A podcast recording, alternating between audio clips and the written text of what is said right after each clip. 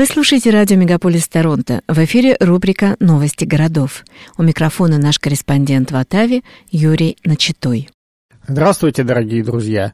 Сегодня мы познакомим вас с новостями Оттавы и Гатино. Сегодня все православные христиане празднуют крещение. Крещение – один из 12 главных христианских праздников. Согласно Евангелию, в этот день Иисус Христос крестился в реке Иордан. В народных традициях Отавы купаться в проруби на крещение. И в этом году, несмотря на сильные морозы, многие жители Отавы по традиции окунулись в ледяную прорубь. В прошлом году в Оттаве не было сильных заморозков, и каток на канале Ридо так и не открыли за всю зиму. Зимние морозы в этом году дают надежду, что канал будет открыт этой зимой. Хотя у нас нет точной даты, когда катание на канале Ридо может открыться, мы знаем, что подготовка льда и уже ведется. Толщина льда и условия для открытия оцениваются ежедневно.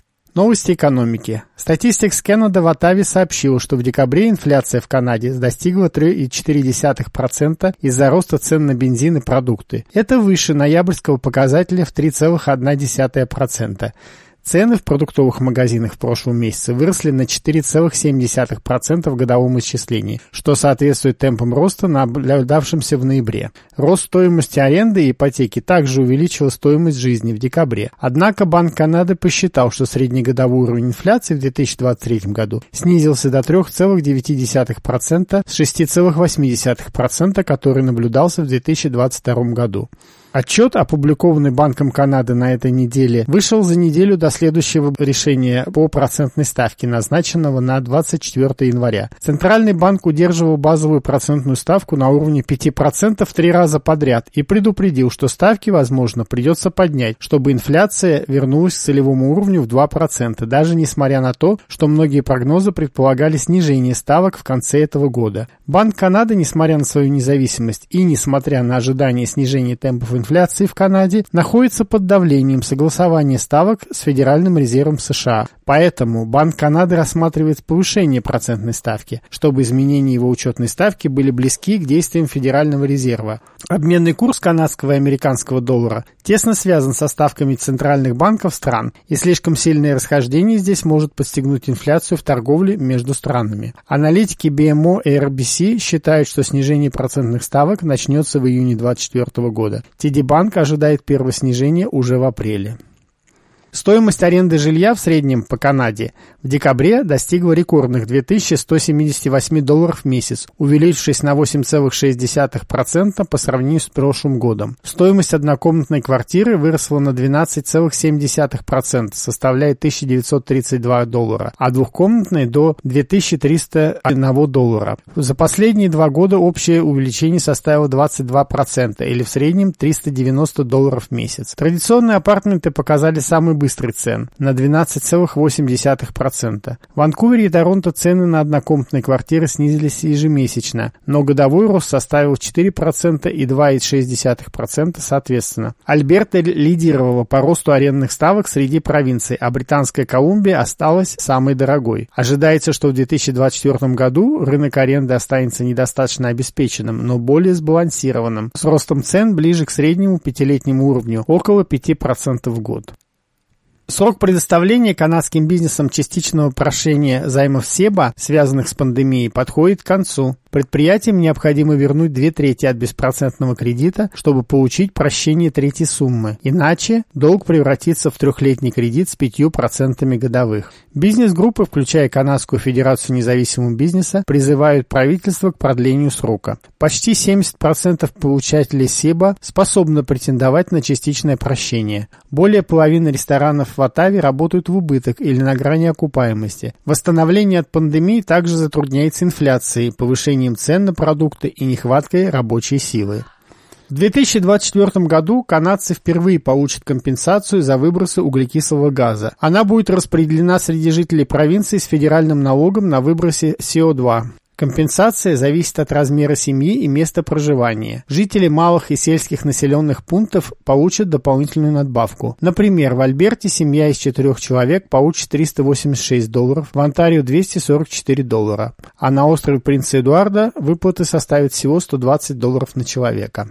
Оттава потратила миллиарды на экспресс-тесты, проигнорировав предупреждение об их эффективности. Минздрав Канады проигнорировал предупреждение о точности экспресс-тестов BTNX на COVID-19, закупленных у китайской компании AssureTech. Расследование Global News о федеральных закупках показали завышенную эффективность тестов с изменением данных о точности с 80,2% до почти 95%. Эта подтасовка повысила оценку способности экспресс-теста обнаруживать вирус.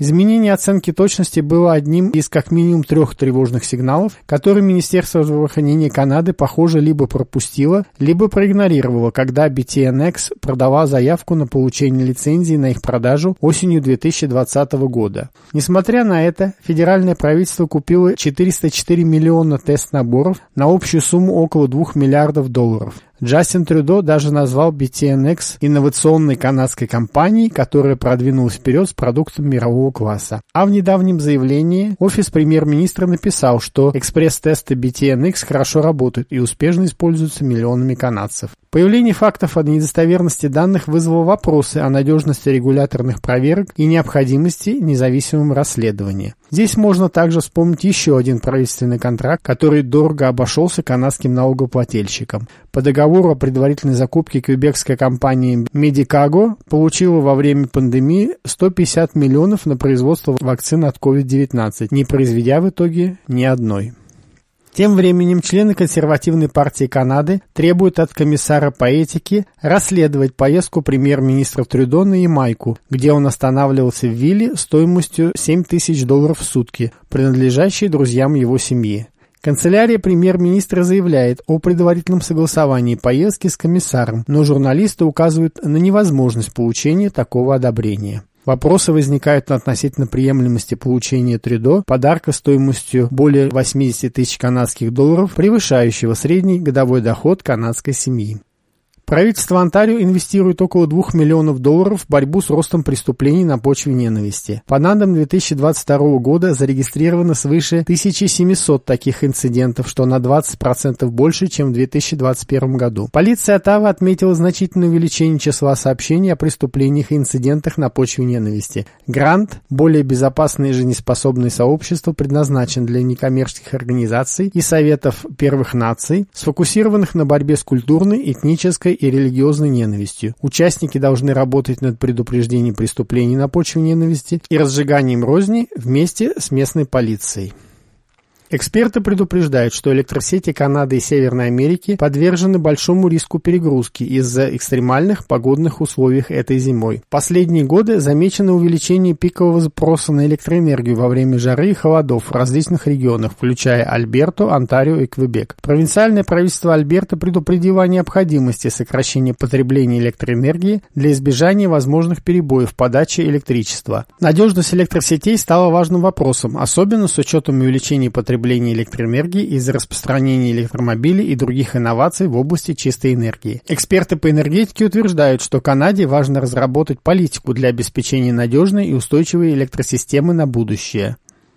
В результате множества природных катаклизмов прошлый 2023 год стал четвертым худшим годом по страховым убыткам от экстремальных погодных явлений в Канаде, достигнув 3,1 миллиарда долларов. Страна столкнулась с рекордным количеством лесных пожаров, наводнений и других непогод, включая ледяные штормы и летние бури. Наибольший ущерб нанесли лесные пожары в Британской Колумбии и Альберте. Страховые убытки регулярно превышают 2 миллиарда долларов в год. Большая часть связана с водной стихией. IBC призывает Оттаву запустить национальную программу страхования жителей опасных регионов от наводнений, которую обещали заложить в федеральный бюджет прошлого года, но не заложили. Ожидается, что эта программа начнет действовать до следующих федеральных выборов.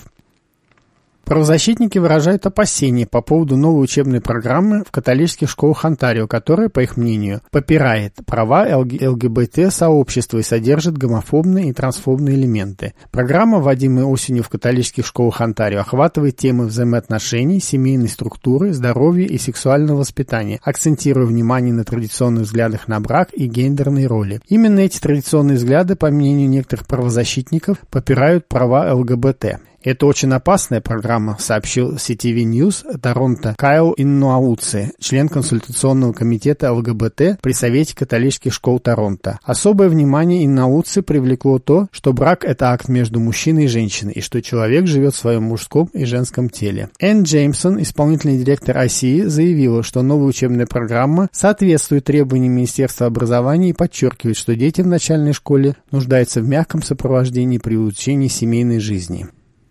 Полиция Оттавы сообщает, что мужчина из Корнула обвиняется в нескольких преступлениях после того, как он врезался в сугроб на востоке Оттавы. Полиция Онтарио задержала его после сообщений о возможном вождении в нетрезвом виде. В его машине нашли метамфетамин, кокаин, марихуану и оружие. Также по сообщению полиции Оттавы, сотрудникам транспортной компании в автобусе было обнаружено мертвое тело. В гараже автобусной станции на востоке города в среду утром. После возвращения автобуса на станцию Сан-Лоран около одного часа утра, констебли обнаружили тело неизвестного мужчины. Несмотря на попытки реанимации, спасатели не смогли спасти его жизнь. Генеральный директор Оси Транспа выразил соболезнование семье погибшего. Полиция Оттавы ведет расследование в ожидании данных от коронера. Подробности о личности погибшего не сообщаются.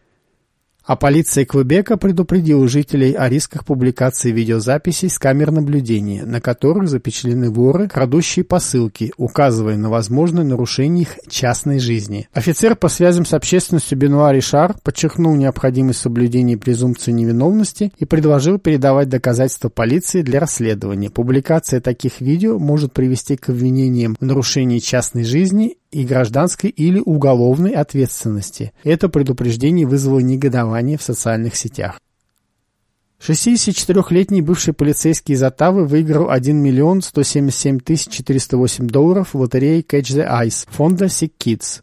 Роберт Айкинс был удивлен, узнав о выигрыше. Он сказал, что у него уже есть все необходимое для скромного образа жизни. Стать миллионером для него означало лишь то, что он сможет больше отдать обществу. Он заверил журналистов, что большую часть выигрыша он пожертвует на благотворительность, хотя купил себе Apple AirPods и подарки для своих друзей. Роберт решил потратить деньги на разные благотворительные цели, включая поддержку фудбанков, церквей и фонда Sick Kids. Мы очень рады узнать, что это последний прогрессивный джетпот был присужден такому удивительно достойному человеку, сказала генеральный директор Sick Kids Foundation Дженнифер Бернард. Половина всех продаж билетов на лотерею Sick Kids Foundation поступает в фонд Sick Kids Foundation для финансирования первоочередных потребностей больницы.